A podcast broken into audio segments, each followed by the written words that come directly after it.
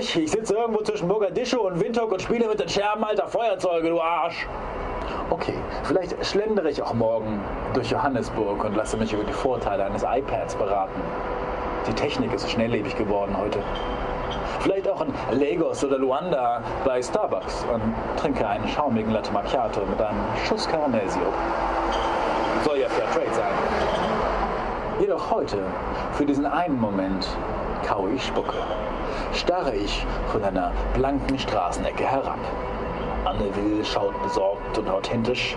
Bono schmettert ein trauriges Lied.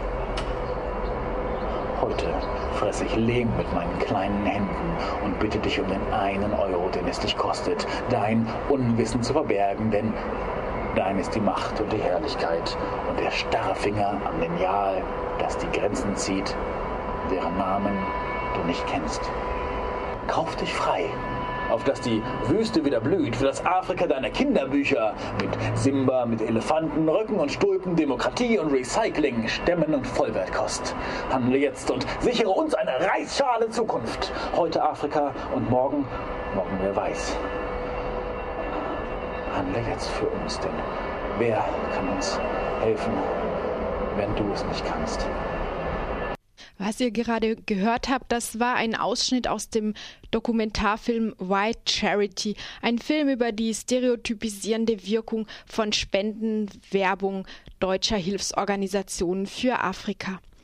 Beispiele für die Slogans dieser Organisation lauten zum Beispiel AIDS-Waisen in Afrika. Ohne Eltern fällt das Leben schwer. Oder 1 plus 7 gleich 4, damit Kinder das nicht das Falsche lernen. Schulen für Afrika. Oder die Welt braucht gute Nachrichten. Sorgen Sie für eine, werden Sie Pate und so weiter. Wem diese Slogans jetzt ganz normal vorkommen, wer darin nichts Schiefes sieht, der sollte den Film unbedingt sehen. Denn er zeigt, welche schiefen Nord-Süd-Bilder sich dahinter verbergen und durch solche Werbung nur zum Beispiel reproduziert werden. Es ist ein Film der Politikwissenschaftlerin Caroline Philipp und von Timo Kiesel, der Postcolonial Studies studiert hat. Und ich bin jetzt verbunden mit Caroline. Hallo Caroline. Hallo, guten. Zunächst einmal, vielleicht haben die Slogans, die wir jetzt auch gerade kurz einige davon vorgetragen haben, gar nicht so erschreckend gewirkt. Man ist ja ein gutes Stück weit auch daran gewöhnt. Wird die Wirkung von Spendenwerbungen bei der Reproduktion rassistischer Stereotype überschätzt, unterschätzt? Mhm. unterschätzt. Ähm, also ich glaube, die Wirkung von Spendenplakaten, ob sie unterschätzt wird, ähm, ist es schwierig zu sagen. Aber ich glaube, es ist total wichtig anzuerkennen, dass sie eben ähm, die öffentlichste, das öffentlichste Medium dieser Organisation sind. Also die Organisation an sich ähm, haben ja auch in ihrer Bildungsarbeit zum Beispiel und ihrer politischen Arbeit äh, setzen sich auch für Strukturveränderungen ein oder für einen gerechten Welthandel. Aber das Problem ist eben, dass viele Leute das nicht mitkriegen, sondern das, was die meisten Leute in Deutschland auf der Straße mitkriegen, sind eben diese Spendenplakate. Und ähm, wenn die Spendenplakate eben in dieser Weise funktionieren, und ähm, wenn äh, Menschen auf der Weise abgebildet werden, wie sie abgebildet werden, dann hat das eben einen riesengroßen Einfluss und einen viel größeren Einfluss auf die Öffentlichkeit als äh, politische Kampagnen, die keiner mitkriegt. Mhm. Was denkst du, warum werden denn die Menschen so abgebildet in Spendenwerbungen? Einfach weil das besonders plakativ ist?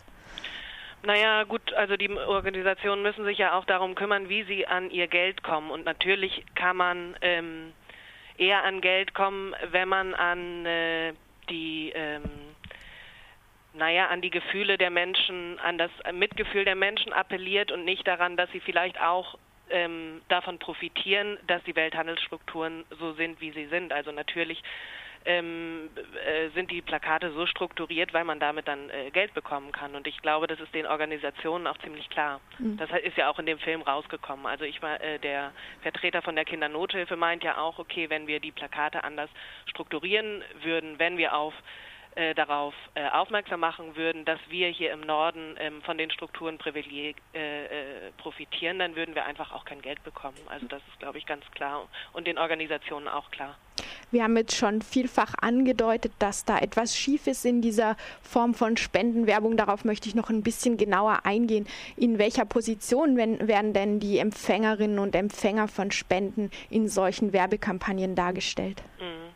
Also auf den Plakaten ist es ganz klar zu sehen, dass es einen äh, starken Unterschied gibt zwischen der Darstellung von weißen Europäerinnen und von Menschen aus Trikontländern, also aus Lateinamerika, Afrika und Asien. Also es ist ein ganz klarer ähm, Gegensatz, der da immer wieder hergestellt wird. Zum Beispiel werden schwarze Menschen meistens ähm, in einer natürlichen Umgebung dargestellt, in einer Naturumgebung, während es bei weißen Menschen, wenn die mal abgebildet werden, ähm, nicht so ist. Es wird ein Gegensatz aufgemacht zwischen Kind, äh, kindlich, kindlichen Darstellungen von Menschen aus dem Süden, von schwarzen Menschen und ähm, von erwachsenen Menschen, äh, wenn weiße Menschen dargestellt werden. Oder es wird, wenn auf Bildung eingegangen wird, dann wird darauf angespielt, dass es im Süden nicht so viel Bildung gibt, dass wir da Schulen bauen müssen und so weiter.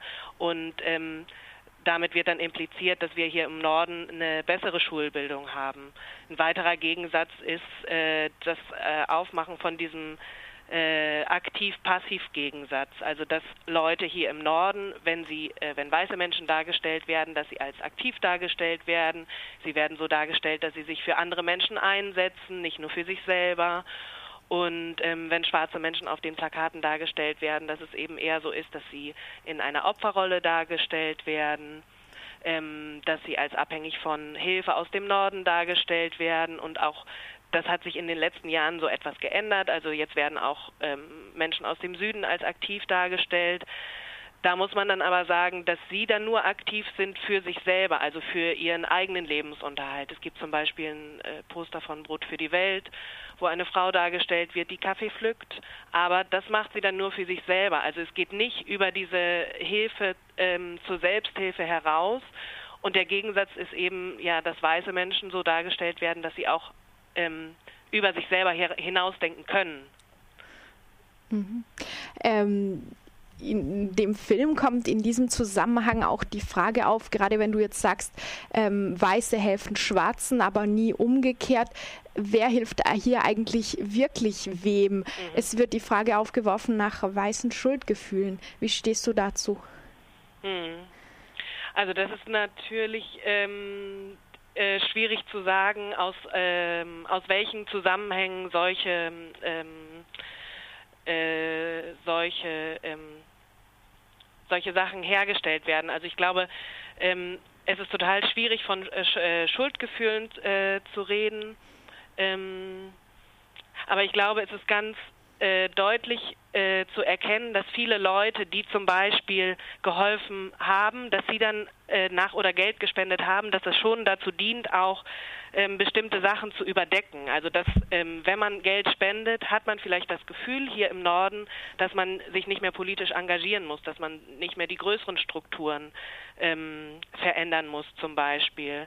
Also es ist zum Beispiel so, dass ähm, wenn man jetzt äh, die EU anguckt, dass ähm, äh, dass zwar äh, viel Entwicklungshilfe gegeben wird, aber auf der anderen Seite ist es dann ja auch so, dass dann ähm, hinten herum oder auf anderen politischen Gebieten dann wieder ähm, Strukturen durchgesetzt werden, die wieder zur Ausbeutung und zur Reproduzierung der Armut beitragen. Und das ist natürlich total problematisch. Und das ist auch ein ganz, ich glaube, ähm, äh, also psychologisch ein ganz äh, schwieriges Ding, das zu verorten, ob das jetzt ähm, ob das zu der Verdeckung der Schuldgefühle beiträgt. Mhm. Du hast jetzt schon angedeutet, dass man da vielleicht auch über die Ebene der individuellen Spenderinnen und Spender hinausgehen muss und eher danach fragen muss, was für eine Funktion die Entwicklungshilfe denn zum Beispiel im Rahmen der Europäischen Union hat, ähm, überhaupt im Rahmen von ganzen Gesellschaften in der Nordhalbkugel. Ist da die Entwicklungszusammenarbeit so ein Feigenblatt einfach? Also ich glaube, das muss man wahrscheinlich irgendwie aufsplitten ähm, nach den unterschiedlichen Akteuren. Also, aber wenn man sich jetzt zum Beispiel die NGOs anguckt, die Miseria, Brot für die Welt, Kindernothilfe, ähm, die sind zum Beispiel eigentlich wäre ja ihr Hauptziel, ähm, sich selber überflüssig zu machen, also sich selber abzuschaffen, die ähm, die äh, Verhältnisse in der Welt so zu verändern, dass sie eigentlich gar nicht nötig sind. Aber das wird zum Beispiel überhaupt nicht ähm, problematisiert. Das ist eigentlich gar kein, gar kein Ziel von diesen Organisationen. Und ähm, ich glaube, das ist auch so eine Sache, dass äh, ich meine, die Entwicklungshilfe schafft ja auch Arbeitsplätze hier in Deutschland zum Beispiel. Und ich glaube, wenn man dann so in diesen Strukturen drinne ist und sich dann so daran gewöhnt, dann äh, verliert man vielleicht auch dieses Ziel, das das eigentliche Hauptziel ist oder vielleicht auch der Gründungszusammenhang, dass man sich eigentlich selber überflüssig machen möchte, dass der dann aus den Ohr, äh, Augen verlier, äh, verloren wird.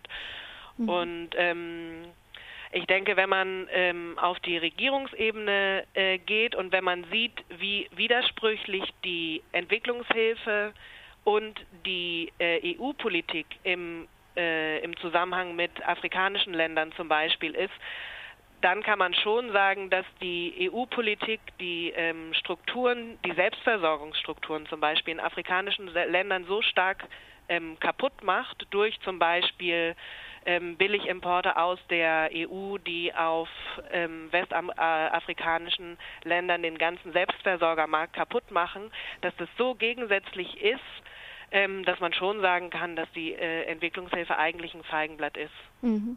Bevor wir vielleicht zu alternativen, besseren Maßnahmen kommen, noch mal, möchte ich noch mal kurz auf die Entwicklungshilfeorganisation zurückkommen. Du hast gesagt, die verlieren manchmal quasi im laufenden Betrieb ihre Ziele, die sie eigentlich haben sollten, nämlich ihre eigene Abschaffung aus den Augen. Kann man in dem Zusammenhang schon von einer Entwicklungshilfeindustrie sprechen oder wäre das übertrieben?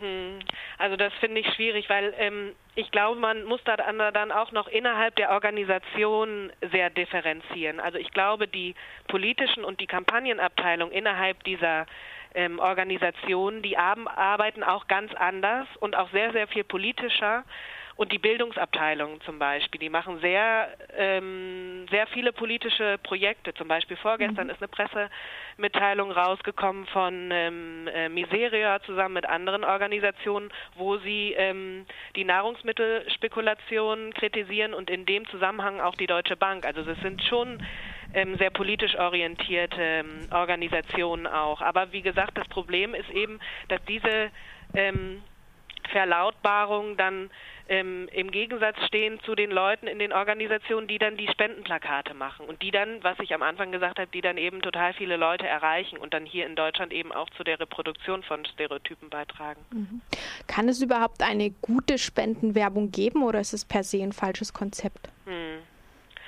Ähm, das wurden wir total oft gefragt im Zusammenhang mit dem Film und dann auch in Diskussionen nach dem Film und ähm, wir äußern uns da auch immer ein bisschen zurückhaltend, weil das eigentlich, also wir sehen das jetzt nicht als unsere Aufgabe, äh, da irgendwie Empfehlungen zu geben. Und ich glaube, wir sind auch überhaupt nicht in der Position, ähm, da Vorschläge zu machen. Und wir wollen eigentlich erstmal nur zum Nachdenken ähm, anregen. Und wie man dann Spendenwerbung besser gestalten kann, das ist, glaube ich, noch eine ganz ähm, andere Frage. Ähm, aber ähm, ich finde es auch total interessant, sich anzugucken, wie sich die Plakate in den äh, vergangenen Jahren verändert haben. Es ist ja, die haben ja angefangen mit diesen Kindern mit den Hungerbäuchen in den äh, Ende der 50er Jahre und sowas wird zum Beispiel heute fast gar nicht mehr gezeigt. Also es werden eigentlich immer ähm, Leute in würdigen Positionen sozusagen dar, äh, dargestellt, ähm, auch wenn es immer noch diese Passivität und äh, in der Natur und so weiter reproduziert. Ähm, aber ähm, diese Bilder sind so tief in den weißen Köpfen in Deutschland drinne, dass es, glaube ich, sehr, sehr radikale, also wenn man eine über eine andere Spendenwerbung nachdenkt, dass es einen ganz radikalen Schnitt braucht und nicht einfach nur ähm, zum Beispiel ähm, eine Nichtdarstellung von äh, auf eine Nichtdarstellung von Menschen aus ist. Zum Beispiel es gibt jetzt ein Brot für die Welt Plakat mit einem leeren Topf und dann steht da weniger ist leer. Also das ist ja nicht, da ist kein Mensch abgebildet, das ist ja jetzt nicht ähm, augenscheinlich irgendwie äh, in einem diskriminierenden Zusammenhang. Aber das Problem ist, dass unsere äh, weißen Köpfe so tief drinne sind und auch über Jahrhunderte so geprägt wurden, dass wir dieses ähm, Bild ähm, äh, haben von ähm, passiven, armen, ungebildeten äh, Menschen, dass wir dann ganz, ganz radikalen Schnitt brauchen, um das zu verändern. Und das, so wie die Spendenwerbung jetzt funktioniert, reicht das eben überhaupt nicht. Caroline, zum Abschluss noch die Frage, im Film kam auch die, das Thema auf, dass es vielleicht gar nicht darum gehen kann, zu spenden, also um milde Gaben aus dem globalen Norden zu bitten, sondern dass dieses Ungleichgewicht zwischen Nord und Süd ganz anders äh, ausgeglichen werden sollte. Kannst du dazu noch kurz was sagen? Hm.